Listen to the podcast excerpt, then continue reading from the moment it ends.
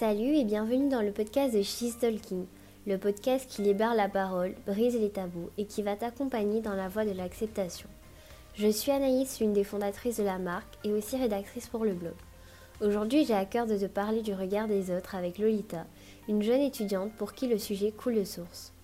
Je te souhaite une bonne écoute sur le podcast de She's Talking.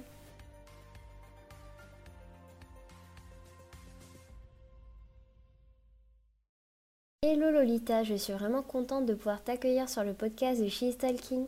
Est-ce que tu pourrais te présenter en quelques mots? Bonjour, je m'appelle Lolita, j'ai 23 ans et je suis en master 1 marketing digital et médias sociaux à Sub de Pub. Euh, Aujourd'hui, si je suis là, c'est pour parler euh, du regard des autres. C'est un sujet qui me tient à cœur, puisqu'avant j'étais beaucoup touchée par, euh, par le regard des autres et maintenant c'est quelque chose sur lequel je travaille au quotidien et auquel j'essaye de faire abstraction.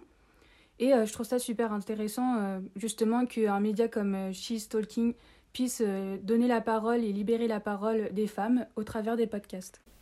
On va commencer par la première question. Qu'est-ce que pour toi le regard des autres?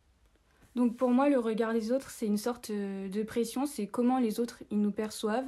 Et je pense que c'est un besoin qui est nécessaire d'avoir l'avis des autres ou le regard des autres porté sur nous, parce qu'en tant qu'individu, on, est, on aime plaire, on aime savoir ce que les autres aiment penser de nous, et je pense que du coup, c'est un peu inévitable. Après, ça peut être perçu négativement ou positivement.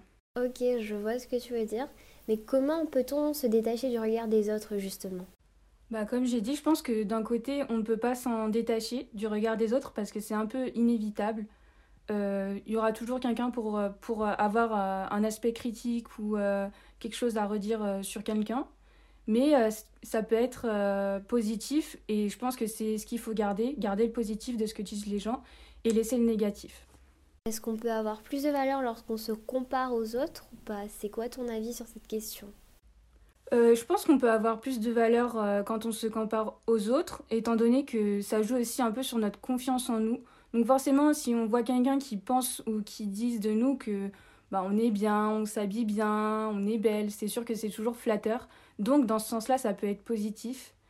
Mais euh, ça peut aussi être négatif, comme je l'ai dit, je vais me répéter un peu, mais, mais je pense que c'est plus euh, sa, façon, sa façon de percevoir les choses et de recevoir euh, le regard des autres et la pensée des autres. Et selon toi, peut-on valoriser quelqu'un sans apporter un jugement envers les autres?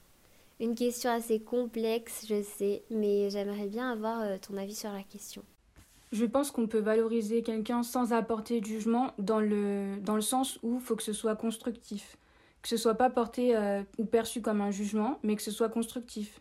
Quel conseil donnerais-tu pour arrêter de se comparer, arrêter de prendre en compte le regard des autres? Toi, qu'est-ce que tu fais quotidiennement pour arrêter de te comparer?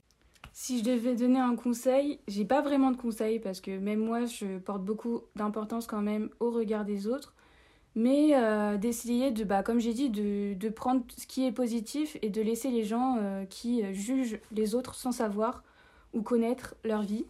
Mais euh, je pense que c'est ça, garder le, le positif et surtout ne pas trop prendre à cœur les critiques ou les choses comme ça. Comment le regard des autres influence-t-il ton quotidien? Comment le regard des autres influence-t-il mon quotidien? Bah, Je dirais que, comme j'ai dit, j'y porte quand même assez d'importance. Après, c'est dans la vie de tous les jours. euh, je demande aussi beaucoup l'avis des gens, donc forcément, euh, le regard des autres est toujours porté sur moi. Mais euh, j'essaie de, de prendre ça en- comme étant constructif, même si c'est négatif, de, de m'améliorer et de toujours faire mieux. Et comment tu vis avec le regard des autres au quotidien? Bah, en soi, on est quand même tous obligés de vivre avec le regard des autres, comme j'ai déjà dit. Euh, Il y aura toujours quelqu'un pour dire quelque chose qui nous plaît pas ou, euh, ou au contraire qui nous plaît, mais euh, il faut vivre avec. Et comme j'ai dit, faire abstraction des choses qui nous dérangent et ne pas trop y prendre à cœur, car ça peut vraiment euh, bah, jouer sur la confiance en soi, l'estime de soi, et ça, c'est. C'est plutôt euh, mauvais pour la santé et pour le mental, pour être bien dans son corps et bien, bien dans sa tête. Le regard des autres a-t-il une importance pour toi? Si oui, pourquoi? J'aimerais bien comprendre. Le regard des autres a une importance euh, parce que, comme j'ai dit, je demande souvent l'avis des gens et ça me permet aussi de m'améliorer euh, et euh, de, d'essayer de, de faire mieux.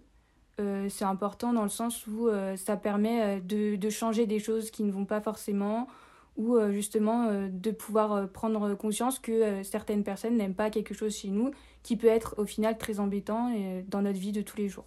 Merci beaucoup pour ton témoignage, Lolita. Merci d'être venue t'exprimer. Merci d'avoir partagé ta vision des choses ainsi que tes petits conseils. Voilà, j'espère que j'aurai répondu à toutes tes questions. En tout cas, j'étais très contente d'y répondre. Et j'espère aussi que ça pourra aider d'autres personnes à accepter le regard des autres. Laquelle d'entre nous ne s'est jamais changé huit fois avant de sortir ou n'a pas consulté fébrilement son Instagram dans l'attente de commentaires? À l'heure des réseaux sociaux et de la mise en scène de soi, être sous les regards peut relever de la jouissance devenir une souffrance. J'espère que ce podcast vous aura plu et vous aidera quotidiennement grâce aux petits conseils de Lolita. Je vous dis à très bientôt sur le podcast de She's Talking.